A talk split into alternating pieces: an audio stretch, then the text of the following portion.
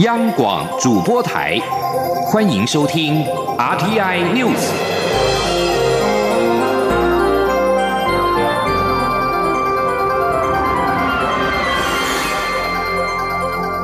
听众朋友您好，欢迎收听这节央广主播台提供给您的 RT News，我是张顺祥。首先把新闻焦点关注到是二零二零总统大选进入倒数，蔡英文总统连任竞选办公室今天在打政绩牌，推出了“小国好民大幸福”的政绩动画，呈现蔡总统执政三年来的政绩，同时也在官网上面开放查询的维基百科，让使用者可以查询。群跟自己相关或者是关心的政绩，请听央广记者欧阳梦平的采访报道。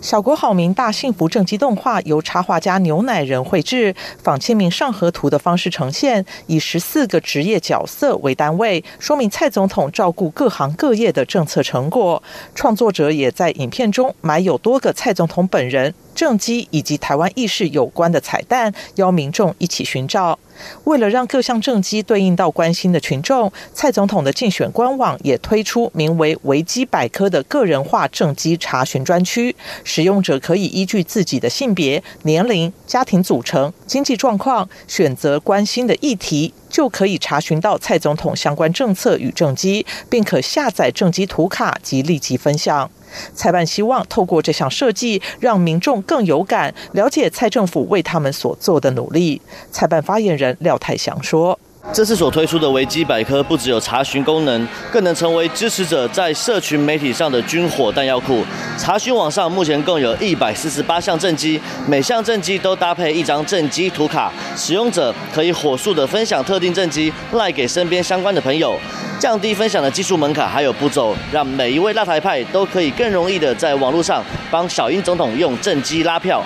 另外，国民党总统候选人韩国瑜在十号晚间播出的专访中。表示他心中没有任何觉得对不起高雄市民。蔡办发言人简淑培批韩国瑜上任不到一年，高雄市政府的满意度就从第一掉到最后。韩国瑜的请假时间是全台最长，上班时间比高雄日照时间还短。市府内仇庸当道，他竟然还说没有对不起高雄市民，不但没有良心，也没有自知之明。他相信高雄市民都点滴在心。中央广播电台记者欧阳梦平在台北采访报道。而在国民党方面，为了抢救总统候选人韩国瑜最弱势的青年选票，韩国瑜竞选总部的主委朱立伦今天在党中央率领四十位青年议员，宣布成立新时代战斗团。战斗团分成三组，分进合集，分别是政论战将。在地强棒与时代青年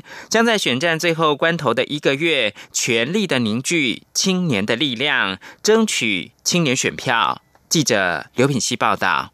选战倒数三十一天，八号刚接任国民党总统候选人韩国瑜全国竞选总部主委的国民党前主席朱立伦，马不停蹄进行整合。两天内一连拜会国民党前主席吴伯雄、马英九，致电前主席洪秀柱。十号一早则拜会党主席吴敦义，完成进总荣誉主委、进总架构对接党务的安排，扩大各界支持。朱立伦乘胜追击，十一号上午带领来自全国近四十位青年议员，成立新时代战斗团，突围反攻，吹起决战明年总统大选的号角。朱立伦表示，新时代战斗团主要由六七八年级生组成，将分为三个组别，分进合集，包括政论战将组、时代青年组、在地强棒组，未来成员数量也会持续增加。政论战将组集结口才辩己、平日为党辩护的攻防战将，包括台北市议员李明贤、徐宏庭、游淑慧、新北市议员叶元之等人，在倒数时刻加强火力。在地强棒组则是由各地方亲和力、服务好评的青年人才加入。包括台北市议员徐巧芯、台中市议员黄建豪等人，力图提升各地的浮选力道，深耕基层，不放弃任何一个角落的支持。时代青年组则由形象清新、代表蓝营未来的新生代担纲，包括新北市议员蔡淑君、南投县议员尤厚等人，传达青年心声。朱立伦说：“啊，我想每一位我们。”新时代的战斗团啊，包括今天已经来的，或者今天在各地只能呃在线上报名，但是因为各议会在忙的，我们每一位的青年议员，我们希望回到自己的选区。能够回到自己的领域，能够汇集更多青年的力量，最后的关头，最后的一个月，能够大家团结一起支持国民党。记者会上，朱立伦也与战斗团成员以 IG 现实动态特效的方式拍摄团体照，放在朱立伦个人 IG 中呈现，希望以轻松好玩的方式争取更多年轻世代支持。央广记者刘聘熙在台北的采访报道。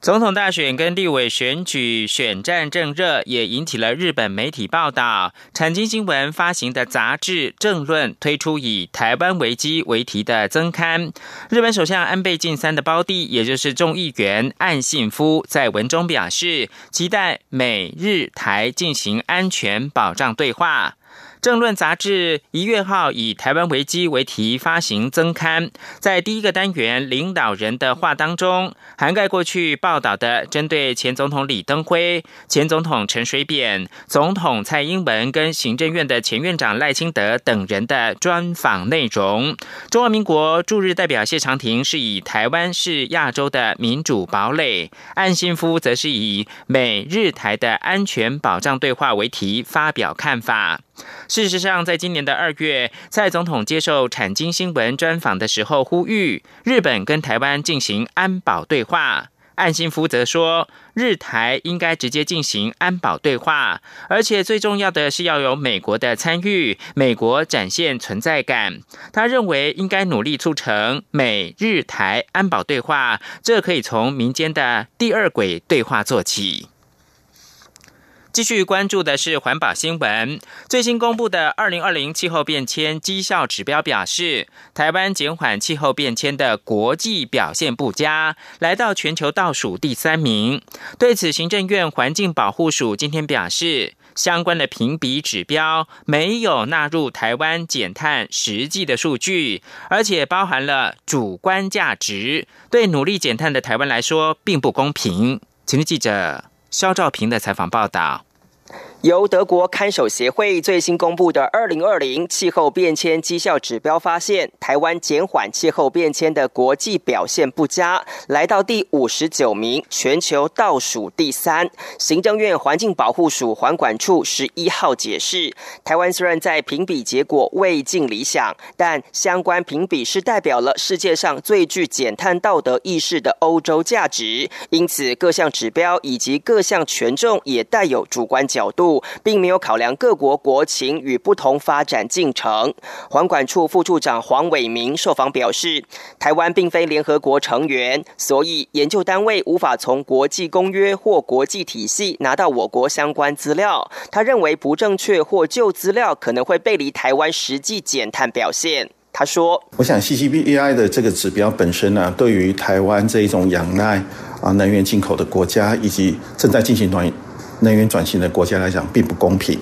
那它有很多的资料来源，并没有引用台湾自己本身客观的资料，甚至在评比上刻意忽略了台湾的努力。所以我们认为这个指标并不公平。譬如说，它在评比的上面来讲，它以人均排放量，它以一九九零年的标准来做要求，甚至要求。大家全部都要用再生能源，那这样的一个情况下，对于一个自产资源比较贫乏的像台湾这一种海岛国家来讲，其实并没有办法在短时间内实现。那骤然以这样的一个指标来衡量一个国家在气候变迁上的努力，其实并不公平。黄伟明进一步表示，台湾的减碳成果从二零零五年开始就呈现平缓趋势，相较邻近国家来说表现更好。所以就今年整体减碳排名来说，过去成果不好的国家，自然在现在排名会比台湾来得突出。相较于其他邻近几个国家，韩国、新加坡甚至中国，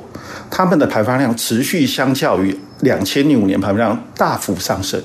那这样的一个情况，结果这些国家的在这个排名上反而会比我们还好，这就是一个很明显不公平的一个地方。黄伟明表示，如果以美国耶鲁大学公布的环境绩效指标来看，台湾排名则是前段班，显示不同资料库或统计方法都会出现不同结果。环保署强调，所有的资料库都有其长短，重点是应该如何善用资料来观察自己的优缺点，而非以单一资料库自我否定通盘的气候政策。环保署也允诺会以客观心态查纳雅言，持续强化国家的气候政策。中央广播电台记者肖兆平采访报道。对此，环保团体今天表示，相关的评比指标不仅看的是百分之百的再生能源目标，也采用了二零一七年的相关资料。而当时台湾的能源转型才刚刚起步，所以没有办法看见当前的减碳成果。不过，他们也批评政府的能源转型的落实度确实是有待加强。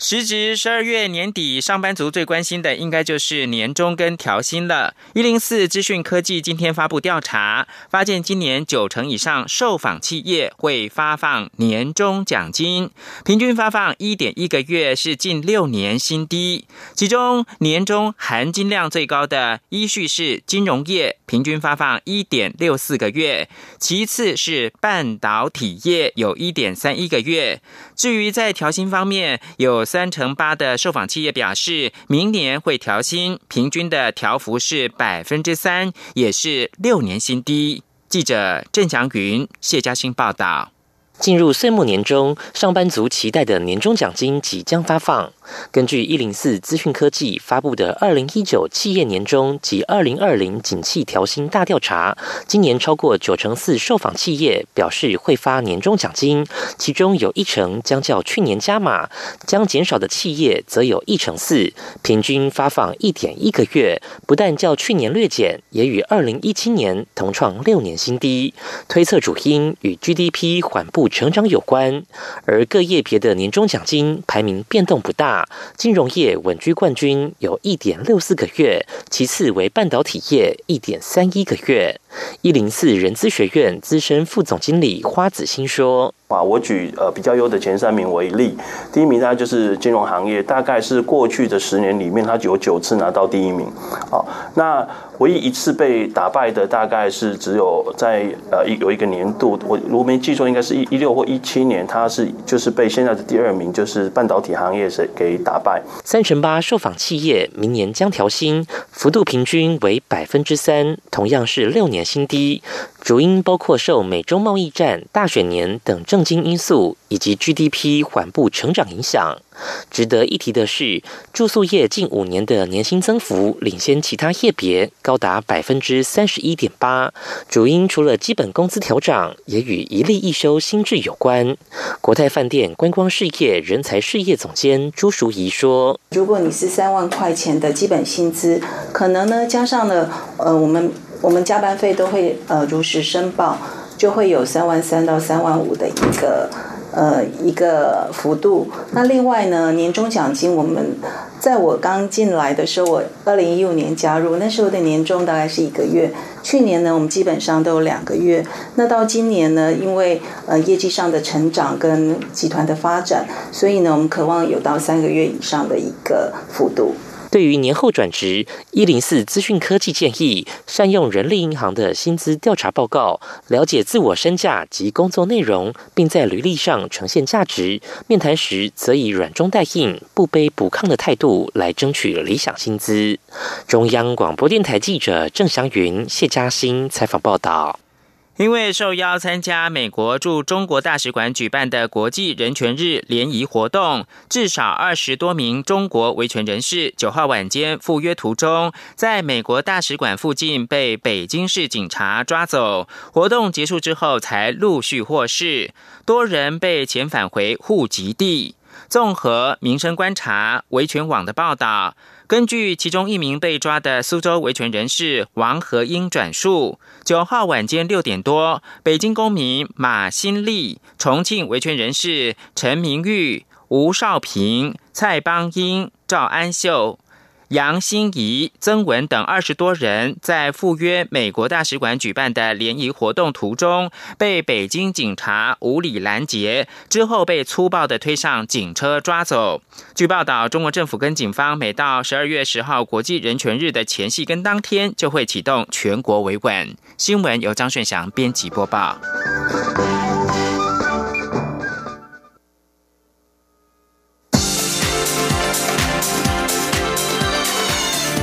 是中央广播电台台湾之音，欢迎继续收听新闻。各位好，我是主播王玉伟，欢迎继续收听新闻。经贸外交是踏实外交工作的重点。外交部今天表示，各驻外管处在今年第三季的经贸外交具体推动成果，包括争取海外采购商机，以及促成外国对我国投资、深化官方及民间经贸交流等内容。外交部并且指出，台湾的智慧城市产业蓬勃发展，智慧解决方案的国际经贸合作趋势逐渐展现，后续会积极发掘各种潜在的合作商机，进一步扩大经贸能量。今天记者王兆坤的采访报道：政府推动经贸外交，站在第一线的驻外管处肩负重任。根据外交部公布的最新数据，今年第三季在争取贸易及投资方面，总共协助外商对我国采购商机三点三亿美元，并促成外国对我国投资一点六亿美元。在强化政府间经贸交流方面，外交部表示。我与各国重要经贸官员、产业领袖的互动超过一千次，安排双边重要经贸官员互访也有近一百五十次。而民间经贸交流部分，各驻外管处协助安排我国产业界与外国商界互访交流六百四十六次，办理展览、投资及揽才说明会等活动则有两百二十二次。外交部认为，我国智慧城市产业蓬勃发展。智慧解决方案的国际经贸合作趋势逐渐展现，接下来将持续敦促我各驻外管处有效运用各部会驻外人力及资源，并秉持创新思维，发掘各种潜在合作商机，以扩大经贸能量及协助我国优质企业迈向国际舞台。至于驻外管处在今年第一季、第二季争取的贸易及投资成果，外交部表示。第一季共计协助争取海外潜在采购及公共工程商机一点一亿美元，促成外国对我国投资商机二点五亿美元。第二季共计协助我国企业争取海外潜在采购商机四点一亿美元，促成外国对我国投资商机九点七亿美元。中央广播电台记者王兆坤台北采访报道。外资也看好台湾的旅游市场。加拿大航空自二零一七年重启台北温哥华航线之后，除了双方旅游人次在去年创下历史新高，今年也正式在台湾成立分公司。同时，继先前连续十年荣获八次航空界奥斯卡 （Skytrax） 评选为北美最佳航空之外，这个月初又再度荣获美国知名商务旅游杂志《环旅世界》评选为二零一九年度最佳航空公司。今天，央广记者吴丽君的采访报。报道。加拿大航空重启台北温哥华航线，迄今不到三年，带动台加双方旅游人次稳定攀升。加拿大驻台贸易办事处副处长朱玲对此相当肯定。朱林说：“自从二零一七年加航重开台北温哥华航线后，台湾到加拿大旅游的市场便一直稳定成长。二零一八年，加台双方的旅游人数已创历史新高，成长。”超过百分之十，谢谢大家。嘉航台湾区总经理陈美智也表示，嘉航自二零一零年起投入一百二十亿加币，全面提升旅客飞行体验后，除了连续十年荣获八次航空界奥斯卡 Skytrax 评选为北美最佳航空，今年十二月又摘下美国知名商务旅游杂志《环旅世界》评选为二零一。九年度最佳航空公司的桂冠，陈美智指出，Global Traveler 评选的标准涵盖财务表现、飞安记录、产品提供、机上餐点以及整体企业形象等多重面向。此外，由于台加航线表现亮眼，加航也在今年成立台湾分公司，准备深耕台加旅游市场。陈美智说：“今年是加拿大航空很重要的一年，台湾分公司正式成立。那我们在二零一八年承运了五千一百万人次的旅客之外呢，二零一九年今年又拿了另外一个 Global Traveler 的奖。我常说，我进来两年多的时间，加拿大航空的股票的价值 double。目前，加航全球四万名员工不仅能以八十多种语言服务旅客，台加航线也有中文或台语服务。为了让台湾民众赶在圣诞岁末前感受加拿大的冬日魅力，畅享温哥华美食节、国际葡萄酒节以及多伦多极光冬季节、魁北克冬日嘉年华等精彩活动，加航也同步推出二零一九岁。末优惠票价包括直飞温哥华只要新台币一万五千元左右，飞美国甚至不到一万二等限时优惠。中央广播电台记者吴丽君在台北采访报道。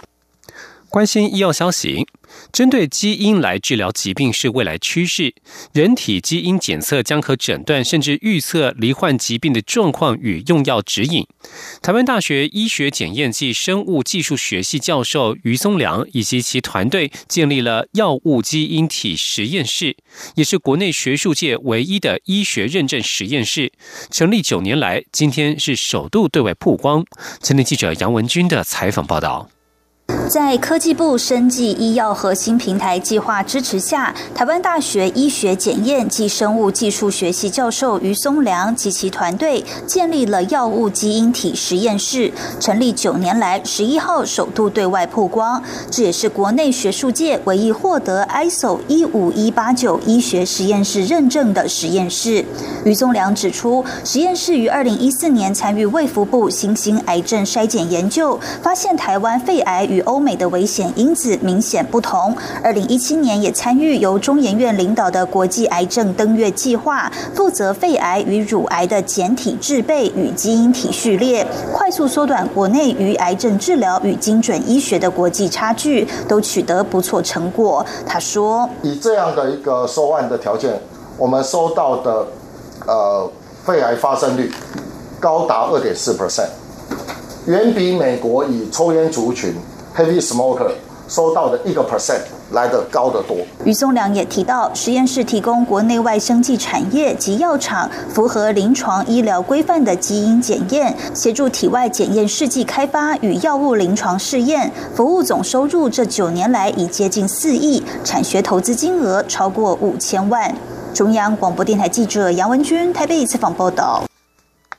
医疗照护也是治病的重要环节。随着高龄化社会时代来临，照护人力需求逐年增加。亲民岛不分区立委参选人滕西华今天举行记者会，宣誓如果进到国会，要推动全责照护，将照护员纳入医院管理，不仅能够降低医疗血汗，提高照顾的品质，也能够兼顾病人家属及看护的权益。今天记者郑林的采访报道。新民党不分区立委排序第一的参选人滕西华十一号举行住院孤儿谁来扛推动全责照护记者会，宣誓将推动全责照护制度，让病人可接受专业照顾，也能减轻家属负担，不必在一人生病全家住院。滕西华说，看病有分不同科别，但看护却不会因为病人生了不同的病而有不一样的专业训练，因此病人及家属在找看护时必须看运气。若能纳入全责照护。看护就能获得专业训练，职业尊严也得以提升，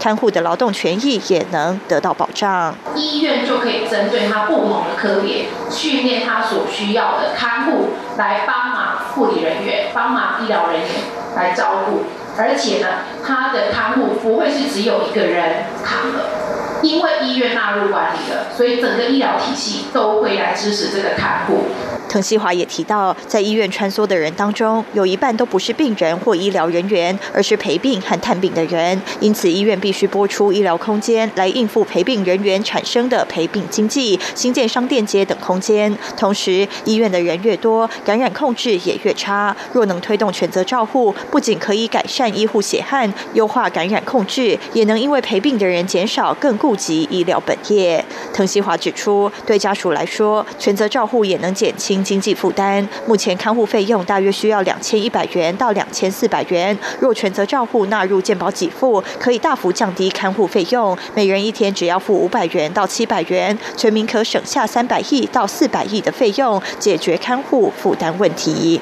央广记者郑玲采访报道。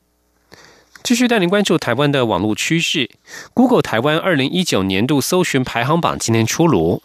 台湾戏剧《我们与恶的距离》剧情反映台湾社会多项议题，不仅受到高度的讨论，也让戏剧内容首度夺下了 Google 快速串升关键字总榜的冠军。Google 今天公布的台湾搜寻排行榜是依照二零一九年期间搜寻量暴增幅度所进行的排名，采集时间范围为去年十二月到今年十一月底。今年的榜单整体而言仍聚焦在影剧内容的搜寻，其他热门话题则横跨了体育、政治、经济、民生等各个面向。在快速窜升议题排行榜方面，世界十二强棒球赛排名第一，香港反送中、长荣罢工分别登上第二三名，南方澳大桥断裂意外以及造成动画产业重大损失的京都动画纵火案，引起网友高度热烈讨论，排在第八、第九名。Google 表示。韩国瑜从九合一选举到总统大选，连续两年蝉联快速窜升人物以及快速窜升政治人物的双榜第一。参加国民党党内初选的红海科技集团创办人郭台铭，则是以政治素人之姿，一举登上快速窜升人数总榜以及政治人物排行榜的第二名。继续关注国际财经消息。亚洲开发银行今天表示，由于中国和印度的成长趋缓，以及亚洲其他地区经济活动疲软，亚洲银行已经下修了今年和明年的亚洲经济成长预估。亚洲开发银行今天发表更新之后的亚洲开发展望年度报告，把二零一九年及二零二零年的亚洲经济成长预估下修为百分之五点二。这项预估值今年九月时分别是百分之五点四及百分之五点五。此外，由于美国和中国的贸易战未解，以及猪肉价格上涨，导致消费者支出下降。亚洲开发银行对中国二零一九年和二零二零年的经济成长率，也从九月时估计的百分之六点二以及百分之六，分别下修到百分之六点一及百分之五点八。亚银首席经济学家泽田康信表示，持续的贸易紧张已经对区域造成伤害，而且仍然是长期经济展望的最大风险。华为财务长孟晚舟的律师在引渡审判前的法庭大战当中拿下一场胜利，因为法官要求加拿大司法当局必须交出更多与逮捕孟晚舟相关的证据和文件。孟晚舟的法律团队在加拿大法庭对他的引渡提出异议，理由是美国利用他的引渡获得经济、政治上的利益，而且他被代表美国联邦调查局 （FBI） 的加拿大当局非法拘留、搜索和审讯。加拿大卑诗省最高法院副首席法官霍姆斯同意中国华为技术有限公司认为他们的主张有真实的可能性。四十七岁的孟晚舟被控银行诈欺，也被控误导汇丰控股对华为在伊朗生意所做的判断。他在被逮捕之前，也曾经接受移民当局的询问。他的律师已经要求政府交出更多有关他被捕的文件。在美国词典界有直牛耳地位的出版商维氏公司宣布，人称代名词 “lay” 他们获得专家挑选为二零一九年度代表字。这个字人气串升和性别认同去二元化的趋势有关。维氏公司的数据显示，相较于去年，“lay” 在其自家网络词典的搜寻次数激增了百分之三三百一十三点百分之三百一十三。维氏词典资深编辑布鲁特指出，尽管代名词常常被忽略，由于近年非二元性别代名词的使用频率上升，为了确保应用和理解正确，民众越来越常在词典搜寻“类”这个字。维氏公司近期就在自家网络词典为“类 ”（T H E Y） 增加了一个新的定义，以反映“类”在使用上可指称性别认同为非二元性别的人士。以上新闻由王玉伟编辑播报，相关新闻内容欢迎上央广网站点选收听。我们的网址是 triple w 到 r t i 打 o r g 打 t w。这里是中央广播电台台湾之音。